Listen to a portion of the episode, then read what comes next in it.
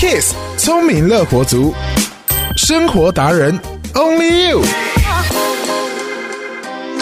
用一杯香喷喷的咖啡来开启美好的一天，这个也是你的生活仪式感之一吗？喜欢喝拿铁的朋友们要注意喽！营养师指出，即使拿铁不加糖，热量还是高于黑咖啡的八点二倍。所以加了糖或者是使用奶精的话，热量还会更高。营养师表示，如果想把早餐的热量控制在三百到四百大卡以内，建议用黑咖啡来取代拿铁，就可以轻松的控制热量。另外，如果有额外使用糖或奶精，也不要忘记把糖奶的热量列入计算。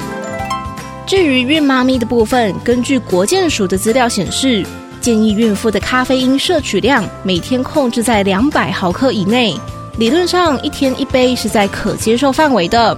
不过，如果怀孕的朋友有健康上的疑虑，还是可以向妇产科医师来做咨询哦。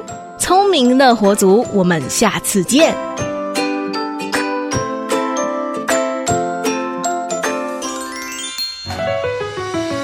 抓住生活小 paper，，让你轻松当个聪明乐活族。